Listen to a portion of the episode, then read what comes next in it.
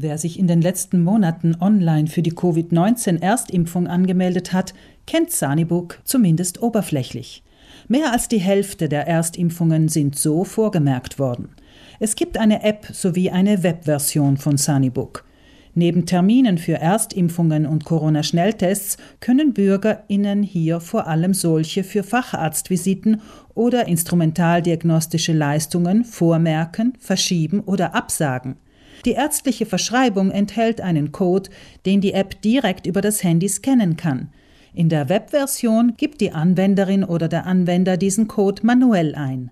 Bevor Sanibook eingeführt wurde, standen nicht so ohne weiteres eine ganze Reihe an Terminen aller Standorte Südtirols zur Verfügung.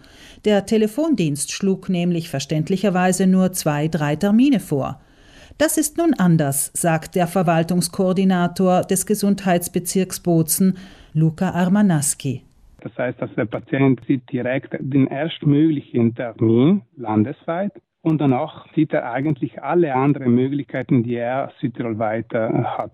Die Patienten können eigentlich entscheiden, ob sie warten möchten und direkt in der Nähe von zu Hause diese Visite kriegen oder wenn Sie einen schnelleren Termin haben möchten, dann können Sie logischerweise auch mit dem Auto oder mit öffentlichen Verkehrsmitteln irgendwo anders gehen. Die 76 Mitarbeiter des bisherigen Telefondienstes stehen aber weiterhin zur Verfügung. Dies sei für all jene wichtig, die sich in Sachen Online-Vormerkungen nicht sattelfest fühlen oder einen persönlichen Ansprechpartner wünschen. Etwa ein Fünftel der Mitarbeiter ist auf Informationen und Terminvergaben rund um die Corona-Impfungen spezialisiert. Amanaski weist darauf hin, dass kombinierte Leistungen weiterhin über den Telefondienst vorgemerkt werden müssen. Zum Beispiel eine Vormerkung für eine Visite, aber gleichzeitig auch für eine radiologische Leistung. Es gab schon vor Sanibuk eine Webseite des Sanitätsbetriebes für Vormerkungen, die aber nicht sehr anwenderfreundlich war. Sie ermöglichte auch nur die Vormerkung von vier Arten von fachärztlichen Visiten. Armanaski. Anfang 2020 haben wir stark auf eine neue Version, sprich Sanibook, gearbeitet, mit welcher ähm, die Möglichkeit besteht, bis zu 80 verschiedene Leistungen vorzumerken.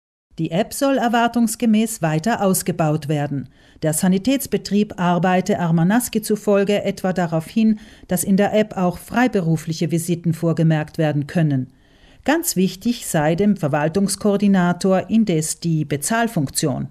Mein Ziel wäre, ein einziges Instrument zur Verfügung zu stellen, äh, mit dem du eigentlich direkt äh, die verschiedenen Leistungen nicht nur im Laborbereich, sondern auch im radiologischen Bereich oder im fachärztlichen Bereich wo du diese Leistungen direkt bei der Vormerkung von zu Hause bezahlen kannst. Also heutzutage leider ist nicht möglich.